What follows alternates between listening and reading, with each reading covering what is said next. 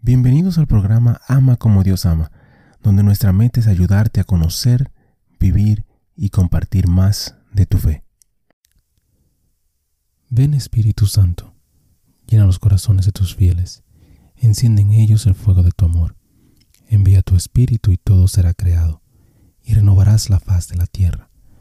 Oh Dios, que has iluminado los corazones de tus hijos con la luz del Espíritu Santo, haznos dóciles a sus inspiraciones para gustar siempre el bien y gozar de su consuelo.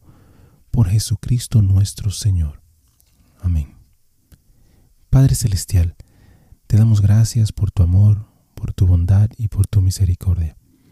Te damos gracias en específico por todos los santos. Gracias por sus testimonios, sus ejemplos y sus vidas. Te pedimos que les permitas seguir intercediendo por nosotros y que nosotros podamos seguir sus ejemplos de humildad, de fe, de valentía y de amor. Guíanos, Señor, a través de esta reflexión y dirige nuestro camino hacia ti. Amén.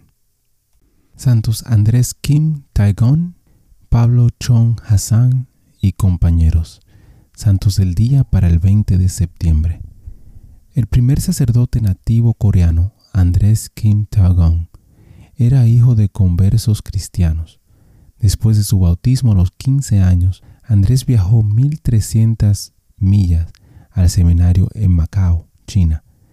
Después de seis años logró regresar a su país a través de Manchuria.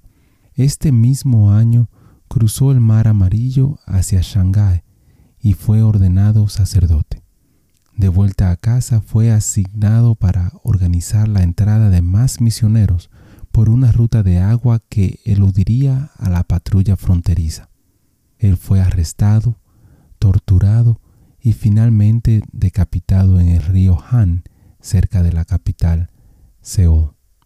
El padre Andrés Ignacio Kim fue martirizado durante la persecución del 1839 y fue beatificado en el 1925. Pablo Chong Hassan, un apóstol laico y hombre casado, también murió en el 1839 a los 45 años. Entre los otros mártires en el 1839 estaba Columba Kim, una mujer soltera de 26 años. Fue encarcelada y perforada con herramientas calientes. Ella y su hermana Agnes fueron desnudadas y mantenidas durante dos días en una celda con criminales condenados, pero no fue molestada. Después de que Columba se quejó de la indignidad, no más mujeres fueron sometidas a ella. Las dos fueron decapitadas. Pedro Ryu, un niño de 13 años, tenía la carne tan desgarrada que podría arrancar pedazos y arrojárselo a los jueces. Fue asesinado por estrangulamiento. Protase Chong, un noble de 41 años, apostato bajo tortura y fue liberado.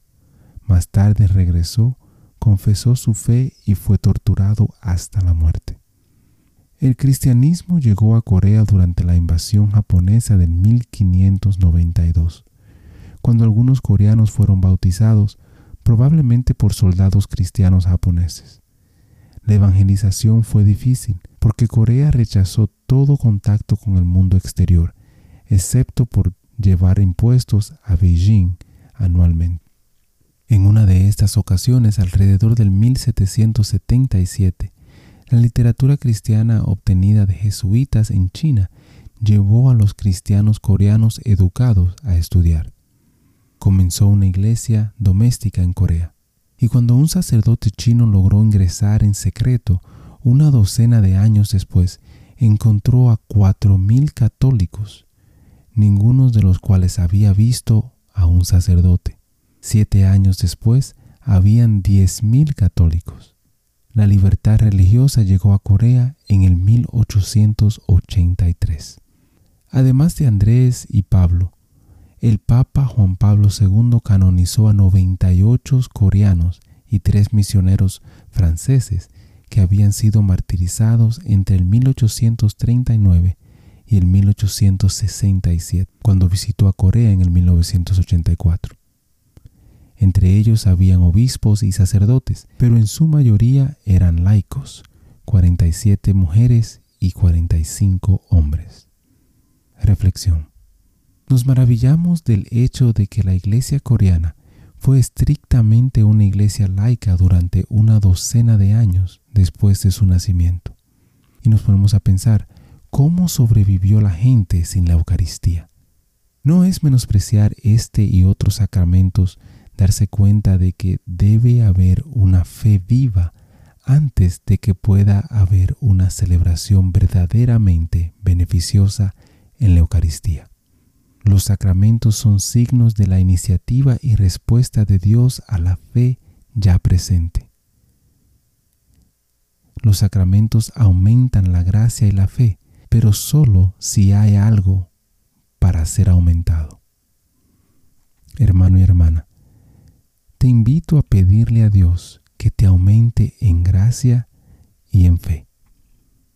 Bendiciones. Gracias por compartir y participar en esta reflexión con nosotros. Te invito a suscribirte al canal y a compartir la reflexión si piensas que puede ser de bendición para alguien más. Que Dios te bendiga y te ayude a ti y a tu familia. Muchísimas gracias por escuchar el episodio. Eh, te pido y te invito a que si te gustó el programa, si te gustó el episodio, si te gustó eh, la charla, que lo compartas. De igual manera te pido y te, te ruego que ores por nosotros, que ores por este ministerio. Y que si te gusta también que puedas buscar en nuestra página, visita nuestra página amacomodiosama.com, nuevamente amacomodiosama.com, para encontrar artículos, canciones y oraciones, las cuales espero en Dios que te ayuden a conocer, a vivir y a compartir tu fe. Bendiciones, que Dios te acompañe hoy y siempre.